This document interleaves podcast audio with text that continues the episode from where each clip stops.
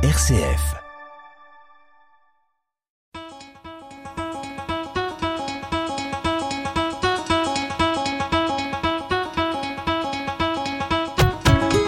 Les folies de l'énergie.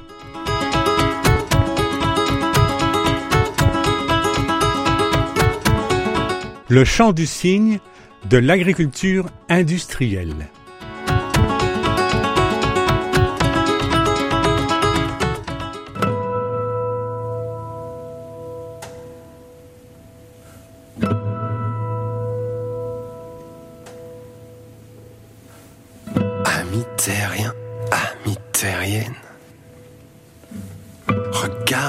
La boule qui roule sous nos pieds.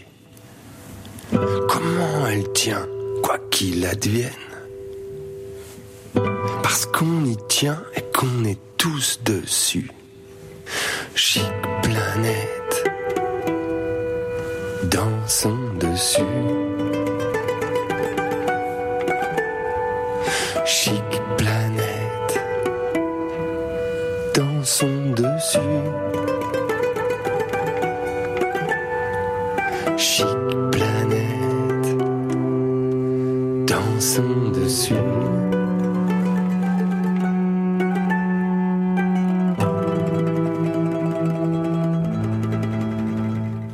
Oui, mais en 1977, L'agriculture doit être notre pétrole. c'était le président de la République, Valéry Giscard d'Estaing.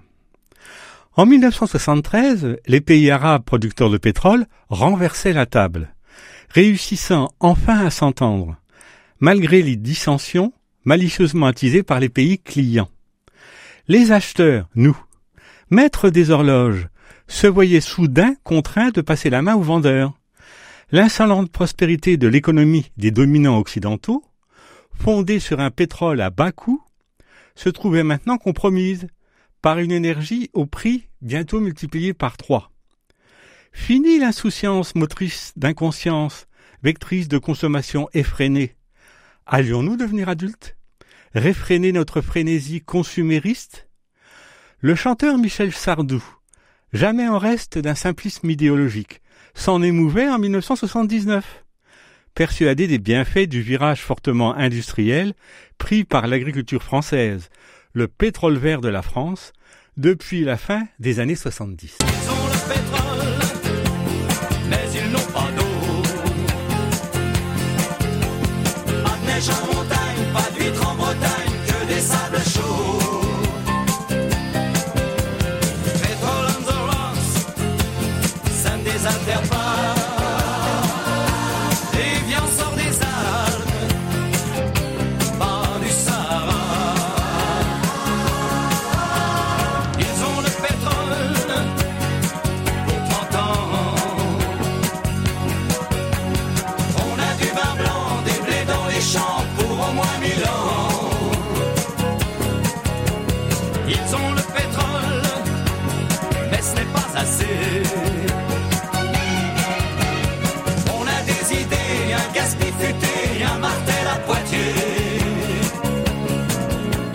Ça avait commencé dans les années 50, avec la nécessité de faire évoluer une agriculture archaïque importatrice de biens alimentaires en une agriculture s'industrialisant. Parcelles échangées pour être regroupées, talus, fossés, arbres et bosquets, mares, zones marécageuses massivement effacées, pour lui permettre de déployer ses machines et de pratiquer la monoculture, financièrement gagnante, là où se cultivaient jusqu'à dix espèces différentes. 3 millions de kilomètres de haies détruites, 70% du bocage français, d'après feu François Terrasson, maître de conférence au Muséum d'histoire naturelle. Les haies, filtres naturels des eaux, polluées par les activités de l'homme. Je cite notre planète info. Rôle d'éponge permettant de stocker l'eau dans les terres agricoles. Rôle de brise-vent et créateur de microclimats favorables à l'agriculture de polyculture élevage. Rôle pour la biodiversité. Espace refuge et d'alimentation pour la faune. Lieu de nidification pour les oiseaux et de gîte pour les chauves-souris. Et composante importante du puits de carbone face au changement climatique. Une agriculture moins physique, mais aussi moins sereine, les machines ayant pris le pouvoir, des paysans devenus des agriculteurs. Paysan, tu es, paysan, tu seras la chaleur, l'été et l'hiver, le froid. Paysan, tu es, on te tuera pas s'il n'y a plus de blé qui le plantera. Ils ont pris sans savoir ma chanson. Les crédits bilan d'exploitation. Les banquiers se sont mis sous la treille. Les banquiers, ça n'aime pas le soleil. Ils m'ont dit qu'ils prenaient la maison. Ils l'ont dit sans savoir ma chanson. L'agriculture française, d'après France TV Info du 20 février 2020, maintenant dix fois plus productive que celle au sortir de la guerre, grâce, je cite, à la mécanisation et au progrès scientifique. Au progrès scientifique. Les progrès scientifiques dont parle France TV Info, c'est avant tout l'engrais azoté de synthèse. Écoutez un extrait de l'entretien donné par l'ingénieur agronome Claude Aubert au journal Libération du 25 mars 2022. Il est intitulé L'azote de synthèse est à l'origine de tous les problèmes de l'agriculture moderne. Cet entretien est précédé de cette introduction, émanant du journal lui-même. Championne d'Europe de la consommation d'engrais de synthèse, la France a saturé ses terres agricoles de ces produits chimiques depuis un demi-siècle, entraînant des réactions en chaîne désastreuses pour la santé humaine, la biodiversité les milieux aquatiques et le bien-être des sols. À l'échelle mondiale, les scientifiques ont qualifié cette perturbation des cycles naturels d'azote et de phosphore comme l'une des limites planétaires franchies. Un problème fondamental dont personne ne parle jamais, selon l'ingénieur agronome bien connu Claude Aubert. Ah, le réchauffement délie les langues.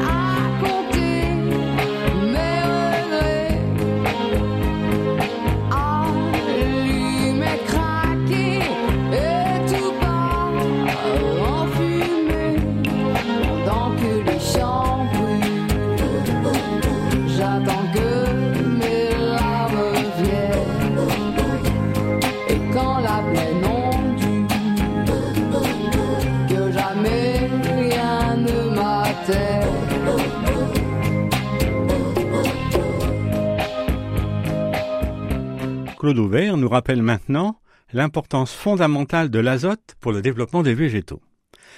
C'est l'un des principaux éléments qui constituent les végétaux. L'azote est naturellement présent dans l'air, à hauteur de 78%. Mais tel quel, il n'est pas assimilable par les plantes, à part les légumineuses. Jusqu'à la fin du XIXe siècle, les agriculteurs se servaient du fumier pour apporter de l'azote à leurs plantes. En 1909, les industriels ont trouvé comment le synthétiser en fabriquant de l'ammoniac, alliant l'azote de l'air avec de l'hydrogène, lui-même issu du gaz fossile. L'ammoniac est le père de tous les engrais azotés. Et plus les plantes en reçoivent, plus elles poussent. L'azote de synthèse a bouleversé le modèle agricole mondial et reste considéré comme la principale invention de l'histoire de l'agriculture, encore aujourd'hui, malgré ses nombreuses conséquences négatives. Autrefois, il y avait tout plein de coquelicots dans la campagne. C'était très joli.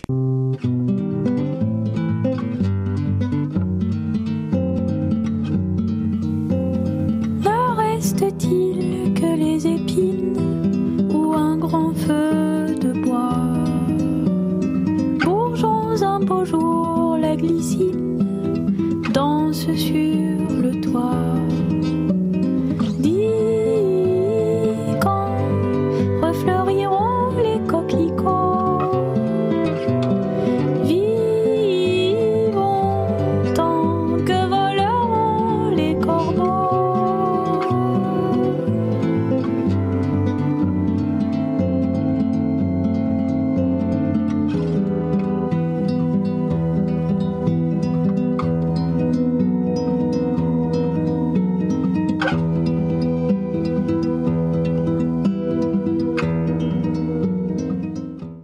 Toujours l'agronome Claude Aubert dans le journal Libération.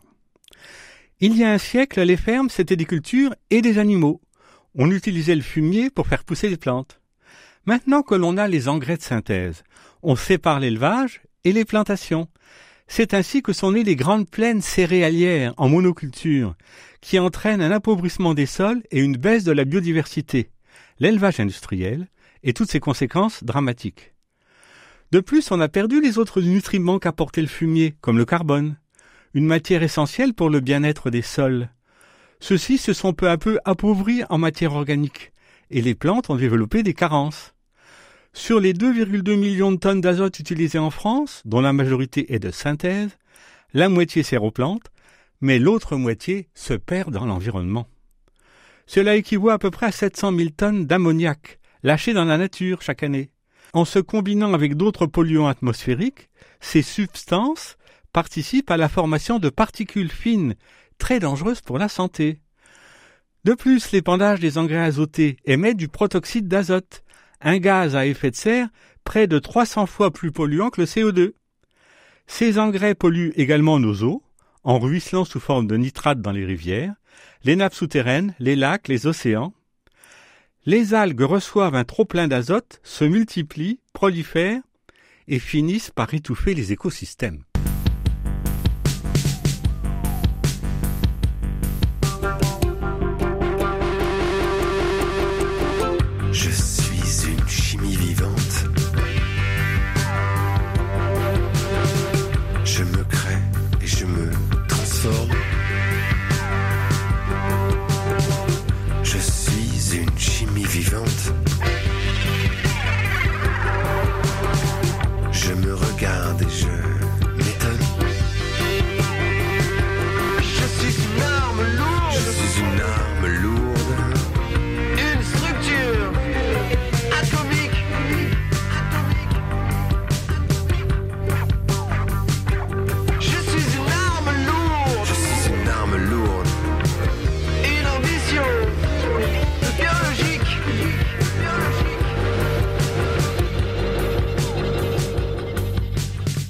Claude toujours.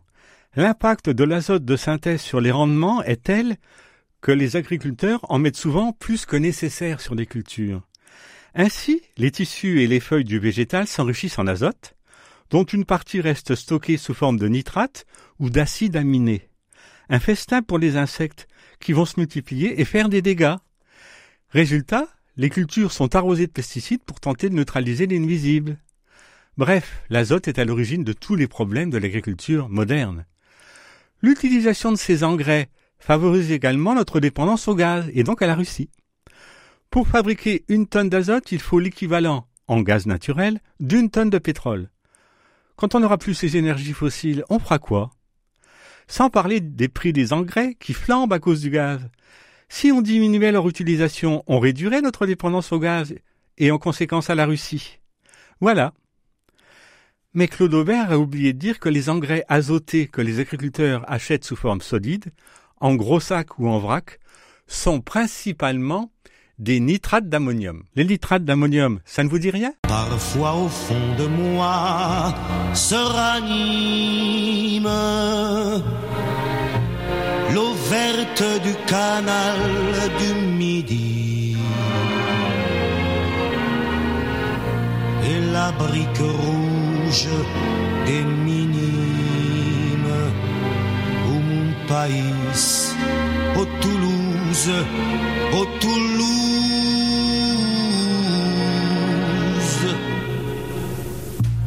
Je reprends l'avenue vers l'école.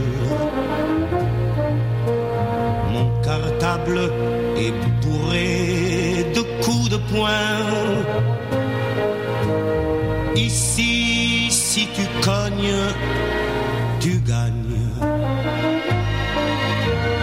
Ici même les mémés aiment la castagne.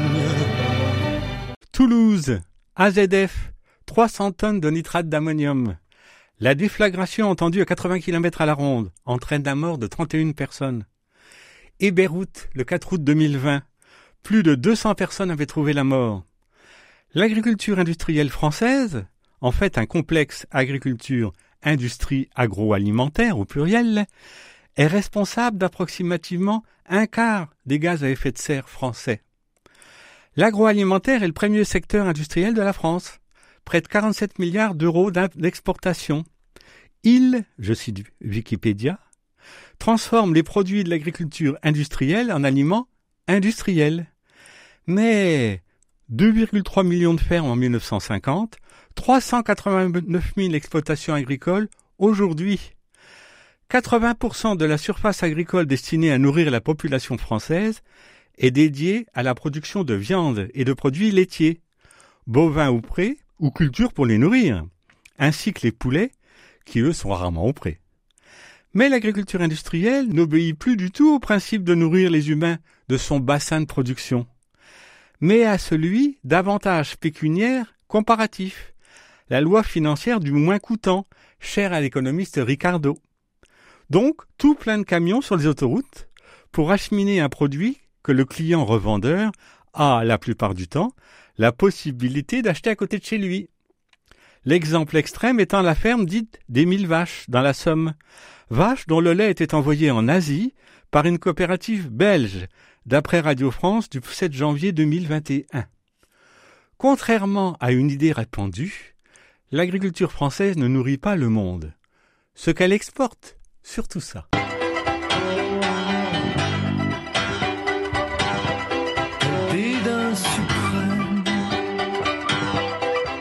Mais déjà le ciel blanchit. Esprit, je vous remercie de m'avoir si bien reçu.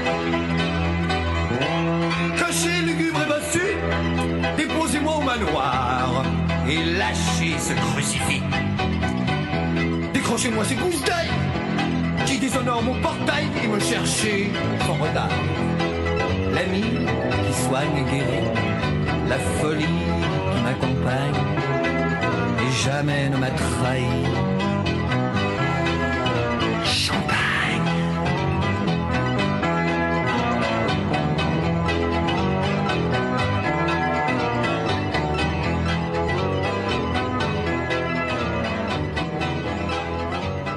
La France exporte un peu de céréales vers le Maghreb, mais surtout du vin, des produits de luxe et un peu de fromage. La France ne nourrit pas le monde. F. Fouilleux, directrice de recherche au CNRS, chercheur invité pendant deux ans à la FAO, l'Organisation des Nations Unies pour l'agriculture et l'alimentation. Le champagne a, comme on dit, une haute valeur ajoutée. Ça fait grossir les statistiques. Vin et spiritueux représentent, en valeur, le quart des exportations. Vous ajoutez, le, sucre blanc de la betterave et les produits transformés. Mais la sécheresse sert de révélateur. Écoutez, France Info, 1er août 2022. Cette année, c'est, je dirais, la double sentence. C'est-à-dire qu'on a payé des intrants, euh, des semences, des phytos, le carburant à un prix exorbitant. Et si derrière vous récoltez 50% de maïs en moins, vous faites le calcul, ça va être très, L'agriculture industrielle, un colosse au pied d'argile, de par sa multidépendance, artisane de sa propre disparition. Deux jours d'activité d'une moissonneuse-batteuse moyennement grosse, une tonne de pétrole brûlé. En moins de dix ans, on a perdu 41% des insectes. En 30 ans, 80%. Source Biological Conservation 2019. Le réchauffement n'est pas un changement, le climat qui aurait décidé de changer, mais la conséquence d'une mécanisation et d'une artificialisation folle du monde, à laquelle l'agriculture industrielle participe pour un quart. Écoutez Claude Bourguignon, autre agronome de renommée, à propos des hormones de décroissance. Parce que comme on met trop d'azote, il tombe. Vous avez dû voir dans les champs les blés qui tombent. Alors on met des hormones pour raccourcir les tiges. C'est pour ça que les blés sont bien plus bas qu'autrefois. Autrefois les blés faisaient 1m50. Maintenant ils font 60 cm parce qu'on les raccourcit avec des hormones. Pour... Alors ces hormones, il faut avorter les arbres qu'il y a autour. Enfin c'est fait disparaître toute la, toute la flore euh, parce que ça génère en position des dicotylédones. Enfin c'est un espèce de monde complètement euh, strange quoi. Mais les gens le savent pas. Donc, euh... Chute d'insectes, chute d'oiseaux, chute d'arbres, chute des fleurs, chute de l'eau pure, de beauté des paysages. Le roi est nu, comme on dit. Et je ne parle pas de la dépendance de la France aux phosphates étrangers. Par exemple, 25 000 mètres cubes d'eau polluée par jour pour leur traitement dans le site de Gabès, d'après les autorités tunisiennes. Ah, réchauffement oblige, une fleur revient dans les champs, moins gourmande en eau et en azote.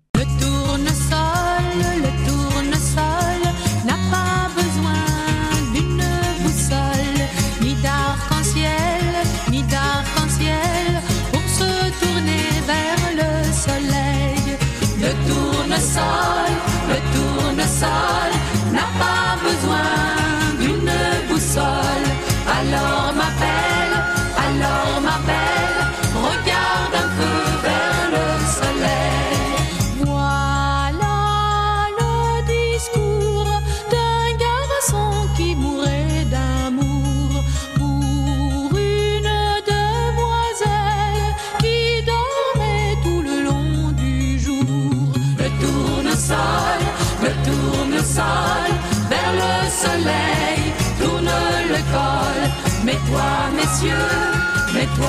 les.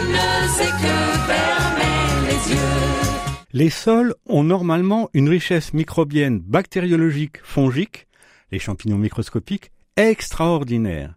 Un gramme de sol contient un milliard de bactéries, d'après l'INRAE, l'Institut de recherche agronomique. Mais le miracle azote artificiel a fait que l'agriculteur industriel conçoit foncièrement le sol comme un simple substrat inerte, auquel on apporte les éléments nutritifs nécessaires. Ce faisant, il porte sévèrement atteinte, avec ses engrais, ses pesticides, le poids de ses machines, à la vie même de son sol. Ivre de puissance, l'économie agricole de croissance cherche à remplacer la nature, mais en moins bien forcément. On ne peut pas assigner à la nature des préceptes économiques d'industrie. Une forêt n'est pas performante, ça n'a pas de sens, une forêt ne croit pas. L'agriculture, elle prélève en été jusqu'à 80% des réserves en eau du sol, d'après le ministère de l'écologie. Fuite en avant actuelle, la création de véritables petits lacs réserves d'eau, pudiquement baptisés bassines. L'Algérie vend son sous-sol avec le gaz. Nous vendons notre sol avec l'agriculture industrielle, d'exportation et la méthanisation. Si elle ne devait ne compter que sur sa propre agriculture, la région Île-de-France ne disposerait que de trois jours de réserve de nourriture. En revanche, elle produit 159% de ses besoins en blé. Pendant ce temps, la France utilise 30 millions d'hectares brésiliens pour le soja qui nourrit son bétail. L'humain, lui, tenu à l'écart, est massivement devenu citadin, consommateur hors sol.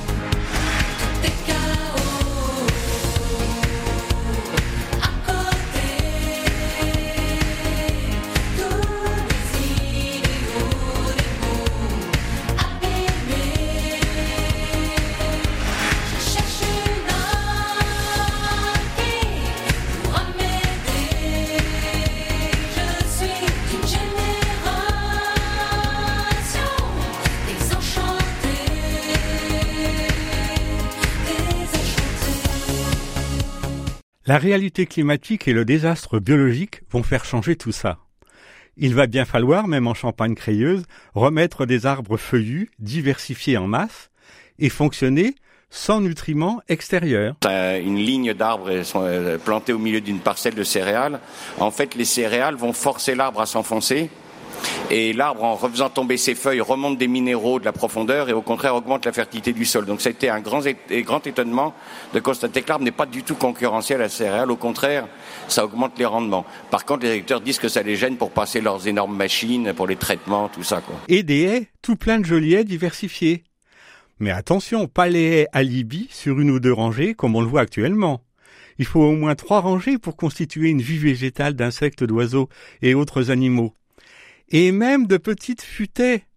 Le tout en une certaine continuité pour la faune. Et cette association de, la forêt ou des arbres bien menée, effectivement, en agroforesterie, les agriculteurs, on a un agriculteur qui travaille dans le sud-ouest avec ça. En fait, les, les arbres sont taillés, on les monte pendant un moment pour pas que la base fasse trop d'ombre. Puis après, bon, euh, euh, après on, on va les laisser comme ça. L'exposition est importante, donc souvent c'est nord-sud pour pas qu'il y ait trop d'ombre portée sur les sur les plantes. Mais euh, c'est vraiment, je pense, un enjeu aussi du futur. L'arbre, avec ses racines extraordinairement profondes, fait pénétrer l'eau de pluie dans les nappes. Donc l'arbre, il est pour l'air, il est pour, le, pour faire pénétrer l'eau. Et c'est les arbres qui sont les seuls qui peuvent, quand on a un excès d'eau, remplir les nappes phréatiques. Plus on coupe, plus on déforeste, plus on assèche les, les, les nappes phréatiques et plus on va à la sécheresse. Donc l'arbre, on ne peut pas, est indispensable, il est indissociable d'une agriculture durable. Oui, mais nous allons perdre en compétitivité. Rassurez-vous. C'est l'ensemble du système mondialisé d'agriculture industrialisée qui n'a d'autre choix que de se désindustrialiser. Suis la flèche, dis-moi ce que tu vois. Je crois que les gardiens changent de voix. Suis la flèche, dis-moi si t'aperçois les chasseurs d'illusions sur les toits. Dans le ciel, comme un ouragan, l'air prend la couleur d'un voile sanglant. En sommeil, depuis dix mille ans, on entend gronder l'ancien volcan. Dis-moi comment sortir des écrans, s'enfuir du présent, changer d'océan. Dis-moi comment écrire en chantant la fin du roman. Avec le détournement de Féloche, Chic Planète, Michel Sardou, ils ont le pétrole et c'est tout. Pierre Bachelet, paysan, Niagara, pendant que les champs brûlent. Laura Cahen, Yael, Naïm, les coquelicots. Féloche, chimie vivante. Claude Nougaro, Toulouse. Jacques Higelin, Champagne. Nana Mouskouri, le tournesol. Mylène Farmer, désenchanté. Et Hubert Félix Thieffen, la fin du roman. Et puis l'aide toujours très importante de Jawed que je remercie. À bientôt.